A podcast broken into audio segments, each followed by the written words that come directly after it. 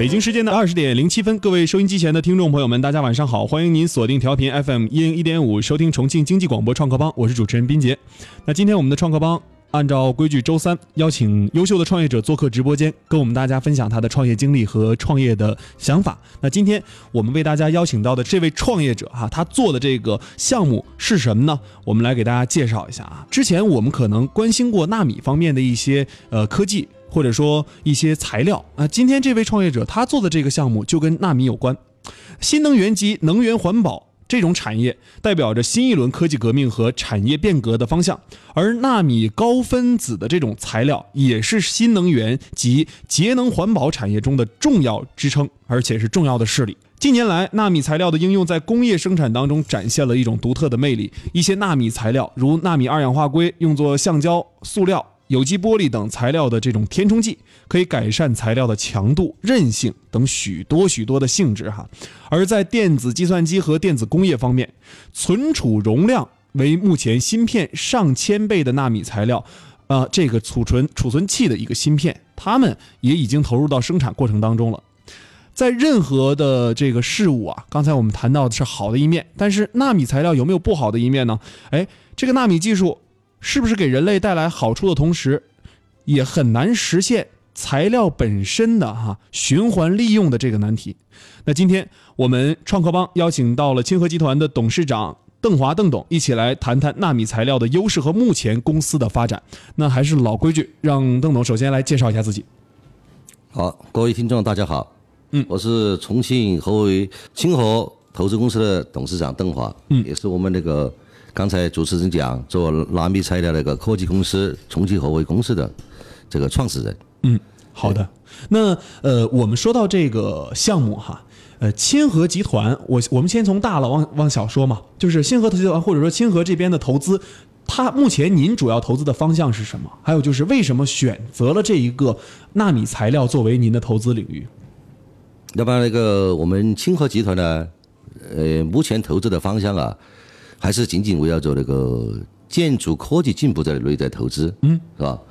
那么其中那个在我们纳米材料运用的我们建筑节能玻璃上啊，只是我们集团投资的一个板块之一，嗯，因为我们二十年前也响应国家号召，就是在改革开放三十年当中，我们前二十年呢，主要我们集团呢做那个传统的建筑行业。比如说，我们这个原来我们集团下面的新科建设公司，嗯，在重庆做了很多工程，嗯，可能大家我们听众很熟悉的新牌坊立交啊，嗯嗯嗯嗯，北环立交啊，哦，这个很近，立交啊，嗯，就是为我们重庆的直辖十周年和我们亚太市场峰会，以及这，嗯，二十年的直辖过程当中，我们对城市交通节点的改善，嗯，我们做了很多工作，嗯，那么在做的工作过程当中呢？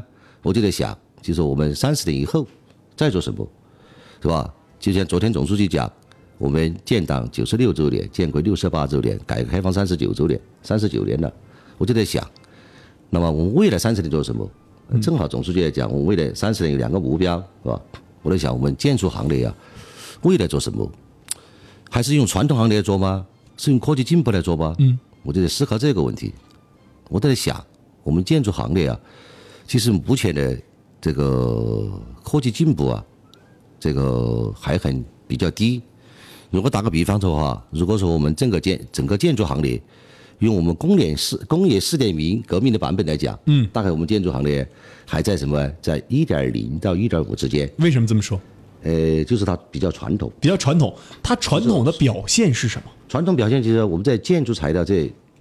近几十年或者更长的时间，我们在建筑的材料上没有根本的突破，就建筑材料上没有突破。可能我们在建筑一些技术上有些突破，那么在建筑材料上没有突破。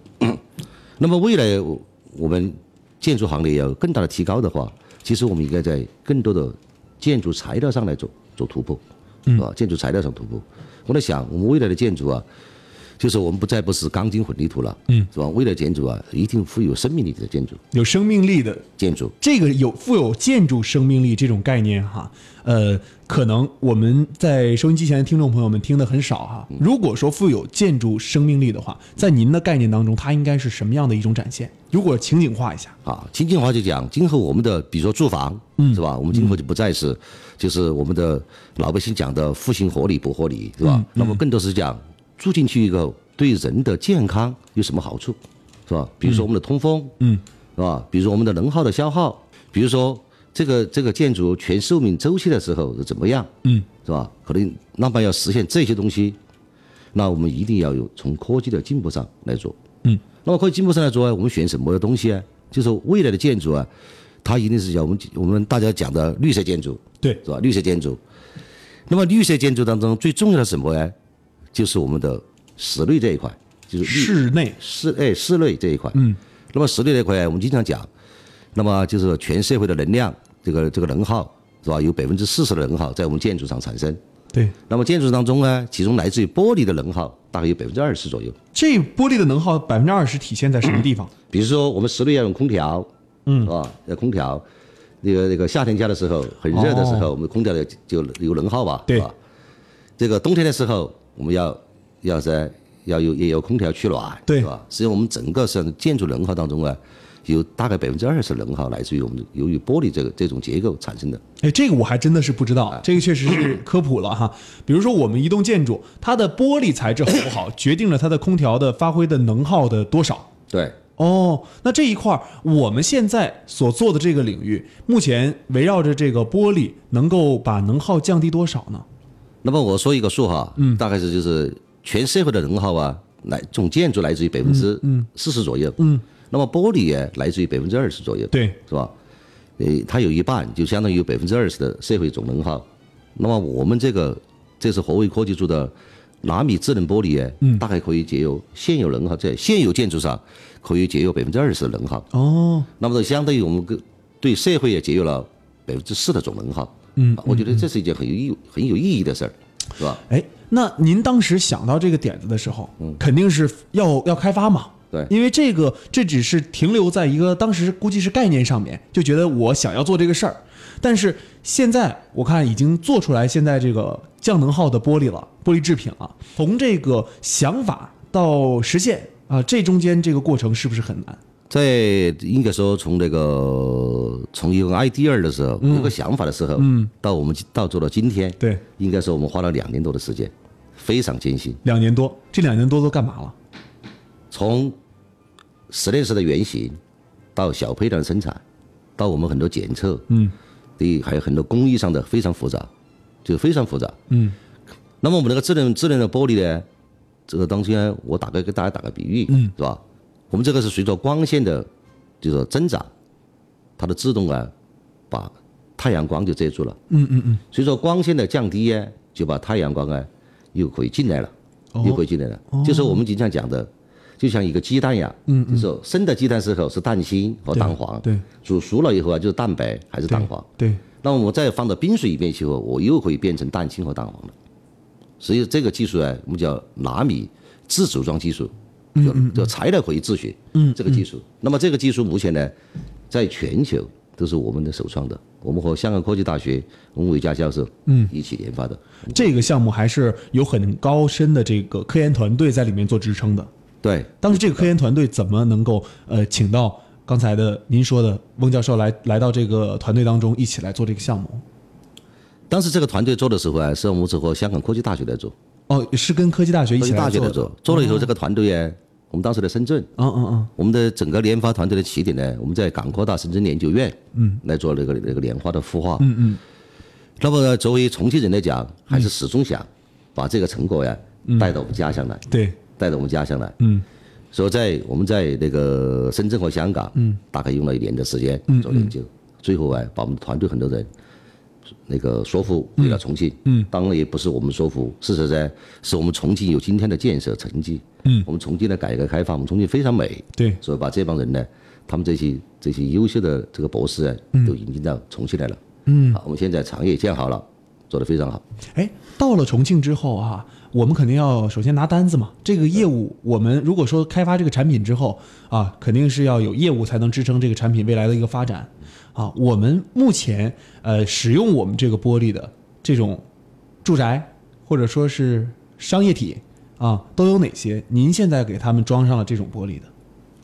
那么现在从今年开始啊，就是首先第一个就是我们这个产品呢，已经纳入了重庆市建设委员会，就是路建的标准，嗯嗯，就上升到重庆的标准，嗯，啊，我们也做了一系列的标准，嗯，就可以正式作为我们建筑师啊做绿色建筑啊这个设计的采纳。哦，明白了，已经拿已经已经已经已经通过了国家的检检验。嗯，那么我们现在做的工程呢，做了几个，在重庆呢，第一个就是我们在那个重庆那个空港新城，哦，空港新城，做了一个规划展览馆。嗯嗯嗯嗯。这个规划展览馆呢，有四百多平米一面墙，嗯。一面玻璃幕墙，嗯是吧？它在西向，那个做了以后啊，效果非常好，这效果非常好。嗯。那么有多好多多好的效果啊！我给大家打个比喻，嗯，是吧？我们同样在四十度太阳下，嗯，我们这个玻璃用的呢，我们在西向，是吧？大家都知道，西向更晒的时候，对，可能我们的玻璃大概只有三十五度，那么同时呢，没有我们的玻璃的东向呢，大概只有三十七八度或者更高，嗯嗯就是它有明显的遮阴和节能的作用。所以第一个用到那个这个空港那个规划展览馆，嗯。那么我们还在这，就是我们这个凌空都市嗯，那个一个一个天棚，大型天棚，嗯就是采光井，玻璃的，哎玻璃的，已有他们原来是已经有了，非常热。嗯。我们在龙湖的世界天街，嗯，我们也给它做了一一些一一个应用。嗯嗯。当然我们在民用上，这个阳光房，很多阳光房做了很多。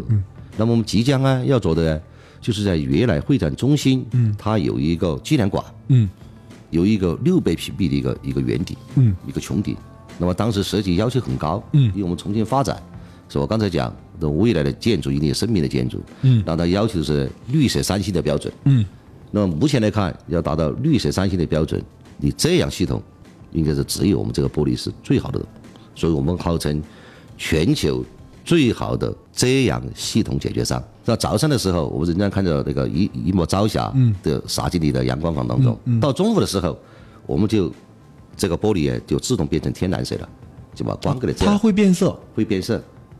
那么到了那个在温度低下来的时候，到了傍晚的时候，玻璃全都透明了。你还可以坐在阳光房里面呢，数着天上的星星，畅想着你的未来。变色的原理是什么？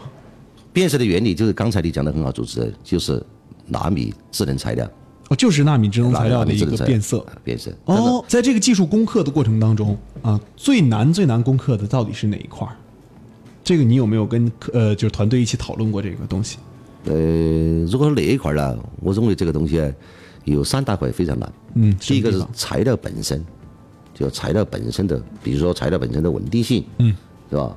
它的稳定性，它变色，它这个温度变化的灵敏度，嗯，我们现在可以做到什么呢？可以在温度升高一度的时候，嗯，我们的材料瞬间变色。OK，呃，这样哈，刚才说了三点，那么还有两点啊，一会儿下半段的时候，我们接着来跟大家分享。我们稍事休息一下，然后下半段再由邓总跟大家一起来聊一聊啊，这个全新的这个材料哈，纳米材料啊，如何让这个玻璃可以变得比之前的降低很多的温度，从而降低室内的能耗。那么在收听节目的同时，也欢迎各位收音机前的听众朋友们哈，呃，拿起您手中的手机，加入到我们重庆经济广播创客帮的这个大家庭当中来。您可以用手机打开微信，在微信的右上角点击加号，点击添加朋友，然后输入 CKB 幺零幺五，加入重庆经济广播创客帮微信社群。那么还有呢，您也可以关注我们的订阅号哈，我们的订阅号是重庆经济广播这几个字，您也可以直接关注这几个字之后啊，我们在车上收听。可以下了车之后继续点击订阅号，点击直播，然后也可以继续收听我们的节目。啊，稍事休息一下，回来之后我们继续跟您聊聊这款创新的产品。那么这个项目也是我们今年的呃于创于新创新创业大赛的沙坪坝区啊，在沙坪坝区将会二十七号举行的决赛入围项目。休息一下，马上回来。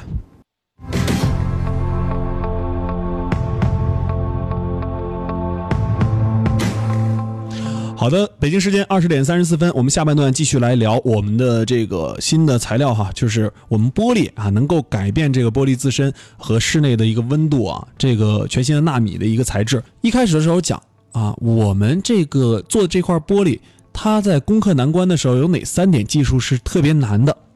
哎，那说到这儿的时候呢，啊，我们也是刚才啊，请邓总跟我们讲了一点啊，后面还有两点没有说完。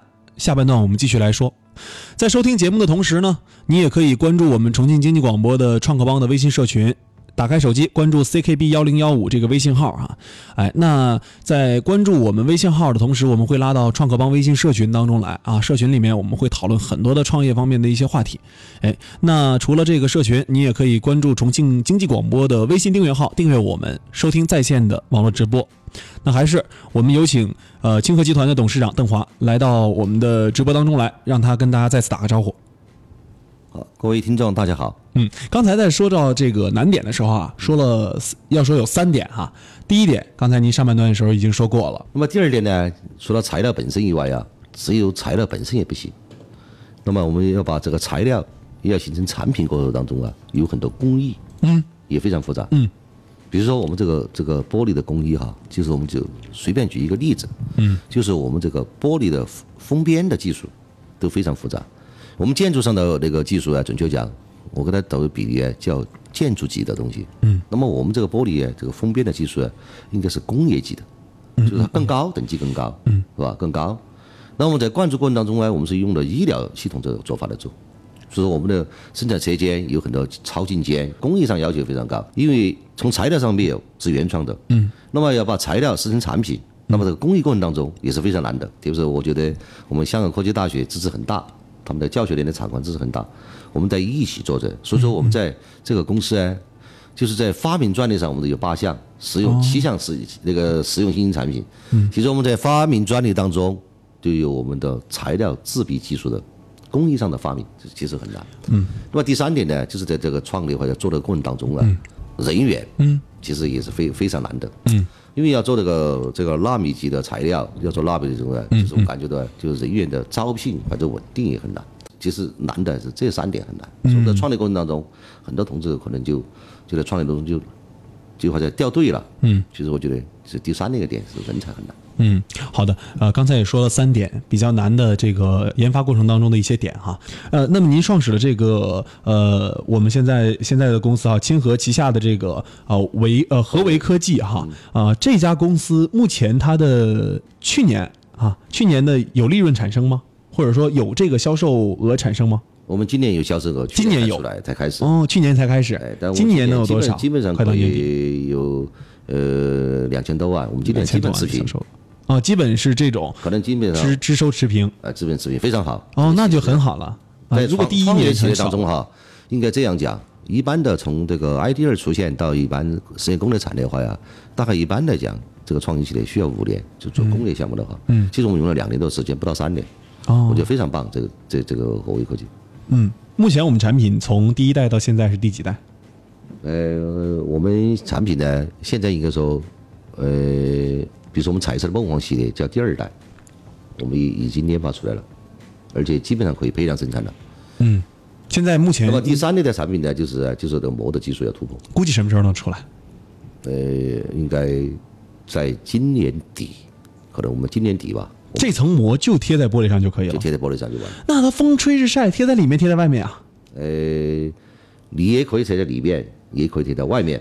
那贴在贴在里面的时候啊，可能我们的这个根据用户的喜喜好是吧？是吧？比如说我们能够在能够贴在外面最好啊，那是贴在外面最好。对的。但是很多建筑啊很高，或者你贴起施工不方便，嗯，那贴在里面也是可以的。那那贴到里面，显然它效果没有外面好，因为我们这个遮阳系统啊。它的认定的哈，从科学技术上讲，科学语志讲，就叫外这样系统。嗯，我们这样分三种。嗯，有外面的这样系统。嗯嗯。有中间的，我们很多家庭用的中间一个北爷的是吧？嗯叫叫中间这样系统。对对对。我们用的窗帘呢，叫内这样系统。啊，对。呃，未来产品，它现在想主打的一个，比如说我们现在产品，呃，从从现在开始想主打的一个市场，呃，我们准备怎么来做未来的一个市场规划？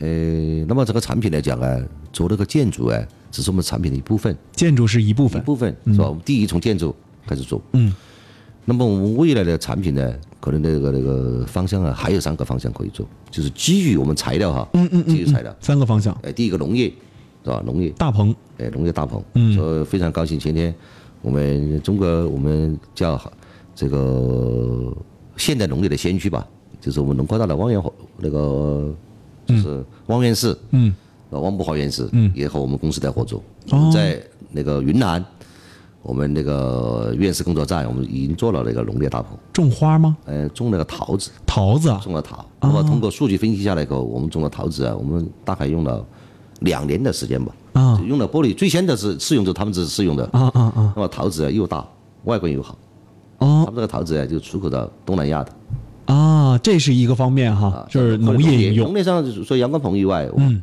这个材料准备在这，就到农业的这个种子的包衣上去，就是说我们现在农业叫水肥一体化，对，那么我们这个材料啊，它有高保水性，是吧？就是我们把那个种子啊和化肥啊我包裹起来，通过那个施肥以后啊，它控制太阳的光线越大，我们就把它释放的更多，是吧？就更精细化的农业，哦，这个是现代化农业里面现代化农业，当中是可以用的，是吧？嗯嗯，哎呦，这一块儿可真的是很大的一个市场，哎，当然还有啊，就是我在在在这个医疗上，嗯。也是可以用的。医疗怎么用？医疗上，比如我们打了针以后哈，打针以后，我们这个这个胶，我们可以把它把它保住，嗯，是吧？当然还有，但我都不能不不便讲，医疗上还有很多，就是说哦，现在正在正在去一一的去开发，那么第三呢，就是就是我们跟大家非常熟悉的，就汽车工业。嗯，汽车这一块刚才您说了，哎汽车工业上，比如我们汽车顶天窗，嗯。顶天窗就非常适用我们这个东西，嗯是吧？嗯我们很多很多听众一，特别到了夏天家，一进车里边，特别是我们稍微好一点的顶棚带全全景天窗的车，那就非常热，嗯，是吧？就非常热，嗯，停车库，哎，对对，停车库。那么那个，那么我们这个哎，那么现在是一个什么状况哎？就是用了我们这个玻璃哈，我们做了个比较，嗯，就是我们玻璃的，如果用和我们不用的那个玻璃啊，大概我们在不同的气候下，我们可以相差什么？相差八到十度，有，差这么哎多，啊差这么，多哎，相当于改变一个季节吧。就是八到十度就是一个季节的问题是吧？有，那差的是真的非常蛮多哎的，非常多，哦。对，非常多。哎，那呃说到这一块儿啊，刚才也说了三点的使用这一块儿啊，未来的一个规划这一块儿啊，我呃最后最后我们还是有一个问题啊、就是问问您，创业这么长时间了，这么多年，从开始做第一家公司到现在做集团公司，然后下面也是有众多的科技企业呀、建筑材料企业呀，呃，给您的一个感受。啊，从做生意到现在的创新创业啊，您觉得这个转变、这个转变或者这个历程，您怎么看待？其实那个，首先第一个，那个做生意啊，哈，不能和那个创新创业那个那是不能相提并论的不能相比的，对，是吧？所以各位听众啊，如果要做创新创业啊，都一定首先第一个就是你你你方向性也很很很重要，嗯，就是吧？是吧你有没有有没有这个这个决心，嗯，是吧？你要去做这个东西，因为在这个创业和这个创新的路上是非常苦的，对，是非常艰艰难的。所以我总结下来一个话，就是其实只要我们的这个创新创业过程当中，只要我们孵化出更多的成果，是吧？能够为社会做些贡献就更好。比如说我们这个清河集团，我们下面有几几个，除了我们刚才讲的华为以外，是吧？对对，那么还有还有两个科技公司非常好，比如说我们这个我们智谦科技，嗯，我们做了一个什么道路 CT 车，嗯，道路 CT 车呢什么？我们把这个这个车一开过道路以后，六米深的状况我们全给你看完，嗯，是吧？那么这样呢，就是对我们原来传统的就是道路维护啊，就有根本性的改变，嗯，是吧？原来道路维护的时候一挖就是很非非常大一条，一公里两公里的翻修那么现在我们像像医生的 CT 一样，可以精准的给你做做完。是吧？就是我们的连博士他们的一帮人来做。哦那么这个会第一个为政府带来投资的节约，对老百姓出行更方便，是吧？比如我们那个清河建科的，我们王博士领领领先做的，嗯，就是我们做的这个海绵城市，我们也做的非常好。所以我们现在旗下这个几个公司，就是说在创新的过程当中啊，几个公司一一起来来。看来啊，就是您您其实是就是看清楚这条路了。嗯其实光做传统不行，必须得要有转型升级的东西在里面。嗯，那么传统啊，我是这样看的，传统应该用工匠精神来做，是吧？传统一定要有现在都是提倡这个要有工匠精神来做，做精品。哎，做精品就耐得住寂寞，嗯，这个不忘初心来做，嗯。那么创新呢，那就是要我们要有非常，就是说创新也不能瞎创新，就是说我们要和那个社会的潮流和社会的进步来讲。好的，围绕这个东西来谈，那你这样才能够得到一片蓝海。好的，好的，好的。嗯，今天非常感谢我们的呃清河集团的邓总做客我们重庆经济广播的直播间，跟我们一同分享了呃他的这个耐得住寂寞、不忘初心和跟上潮流、跟上我们现代这个脚步哈。那今天我们的直播就跟大家聊到这儿，也感谢他的做客。那么我们待会儿稍事休息一下，回来之后将会跟大家带来财经六十分。我们明天同一时间创客帮不见不散。